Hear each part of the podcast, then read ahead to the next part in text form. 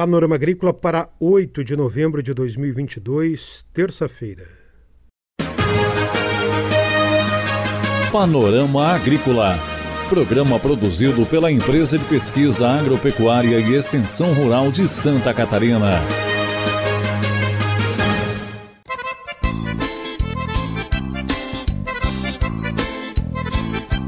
Terça-feira de lua cheia, este é o Panorama Agrícola de 8 de novembro para você, amigo ouvinte. Na mesa de som está o Eduardo Maier o ditado é falar de touros. Não é a mesma coisa que entrar numa arena. Nesta terça-feira aqui no Panorama Agrícola você confere informações do mercado agrícola, mercado do leite, preços, custos e Vendas no mercado do leite a partir de agora aqui no Panorama Agrícola. Dica do dia. O Diário de Campo é um sistema em plataforma web via internet para uso em computador, celular ou tablet e foi desenvolvido pela IPAGRE para apurar os resultados econômicos das culturas vegetais de importância social e econômica para os agricultores de Santa Catarina. O diário de campo, além de permitir ao produtor conhecer os custos de produção dos seus cultivos, facilita a tomada de decisão e antecipa o planejamento das próximas safras, contribuindo para alcançar melhores resultados técnicos, financeiros e econômicos. O Diário de Campo é um sistema criado para o acompanhamento técnico e econômico de uma série de culturas que congregam as categorias de grãos, hortaliças e frutas acesso restrito a agricultores e técnicos previamente cadastrados. Cria-se um login e uma senha para o usuário e o sistema automaticamente faz a integração entre o agricultor e o extensionista do seu município. O cadastro do produtor e da propriedade é o passo inicial para o usuário fazer o acompanhamento das culturas de seu interesse sob orientação do extensionista da EPAGRE acesse o Diário de Campo da Epagre. Informações do mercado agrícola. O mercado agrícola de hoje recebe o analista de mercado e socioeconomia da Ipagre CEP, o Centro de Socioeconomia e Planejamento Agrícola da Ipagre, Tabajara Marcondes. O assunto mercado do leite. Já esteve bom, agora está em queda, isso preço pago ao produtor. E de maneira geral, consumo como está, preço ao produtor, as questões envolvendo o mercado do leite, Tabajara. Bem, é, a primeiro, o primeiro aspecto a, a se destacar em relação ao mercado de leite é explicar um pouco o que houve com o mercado nesse, no, desde o ano de 2021 e particularmente nesse ano de 2022. Esse movimento de preços que você cita, de, de aumento e agora mais recentemente queda, ele está relacionado fundamentalmente com a oferta de leite no Brasil. Em relação a isso, é importante a gente dizer que até 2014 nós tínhamos uma oferta de leite crescente no Brasil, a produção brasileira de leite cresceu anualmente, às vezes com taxas maiores, às vezes com taxas menores, mas sempre foi crescente. 2015 e 2016 houve uma pequena pausa e um pequeno decréscimo, e de 2017 para frente, de novo, a gente vinha com um movimento de crescimento. Até 2020 e 2021 tivemos uma redução de oferta de mais ou menos 2% de leite no Brasil. E nesse ano de 2022, sim, é, é assustadora a queda de oferta de leite que tem no Brasil. É, ainda, obviamente, estamos ainda no mês de novembro, não tem dados do ano todo, mas os dados do IBGE que foram divulgados até recentemente do primeiro semestre indicam uma queda de 8,8% na oferta de leite no Brasil. Isso não é pouca coisa, tanto em termos históricos como quanto em termos internacionais. É muito raro um país apresentar decréscimo de oferta tão significativo. Por quê? O que explica isso? Está caro produzir leite? É, tem basicamente dois aspectos que, que, que, que, a gente tem que destacar. Tem os aspectos relacionados com o clima. O clima em 2021, em boa parte do Brasil, é, principalmente no sul do Brasil, não foi favorável à produção leiteira, prejudicou a, produ a, a, produção de pastagens anuais, as pastagens perenes e também o milho silagem e o próprio milho grão.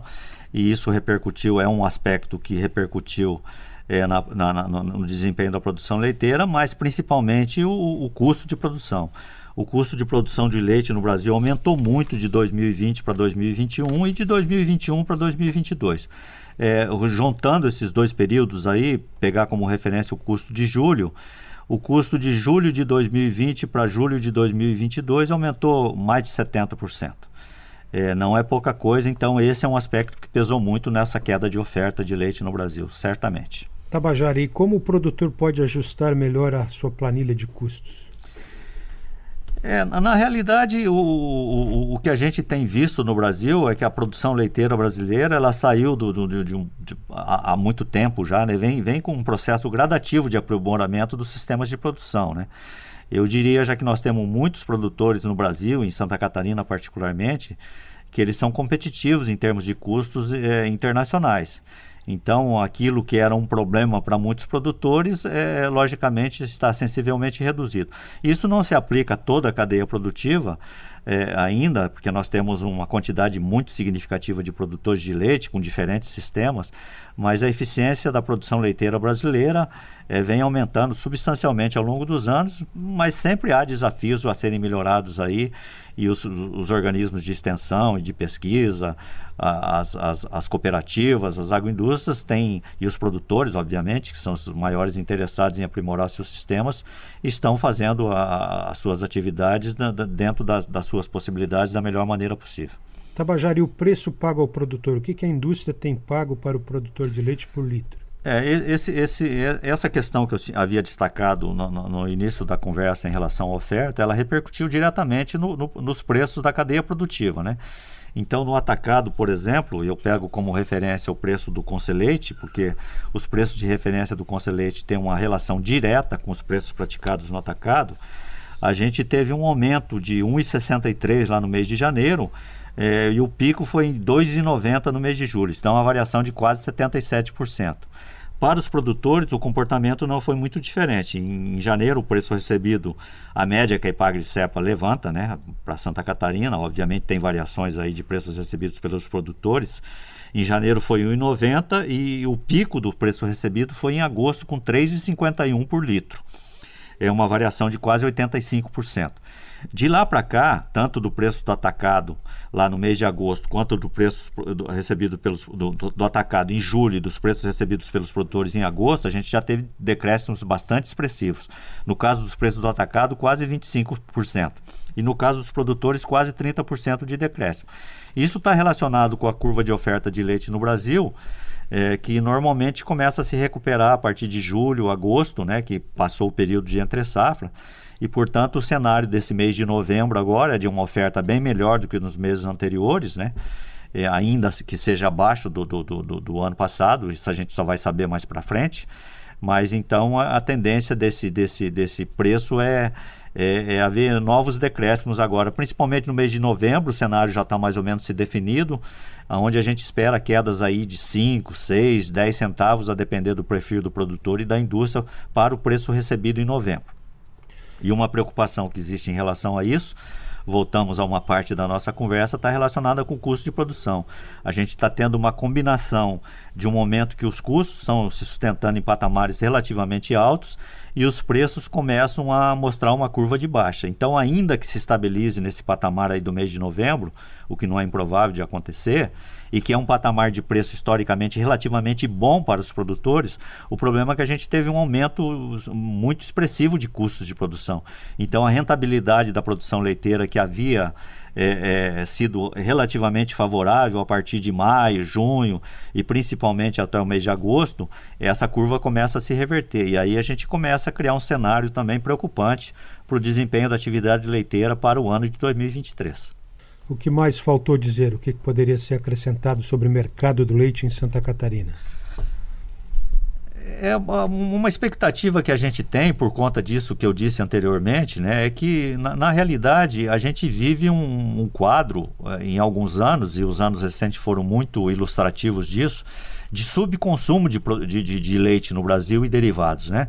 Então, qualquer movimento de melhora da economia brasileira, particularmente da recuperação do poder de compra do salário mínimo, e, e também da, da, melhoria das taxas de emprego e da, dos salários médios e tal, certamente a produção leiteira brasileira ela fica muito aquém da necessidade do, do, do consumo populacional.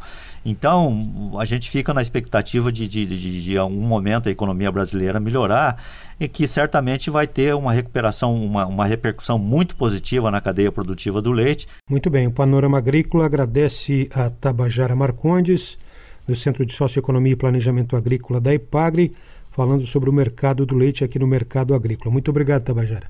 Eita, um abraço e eu fico à disposição sempre. Panorama Agrícola.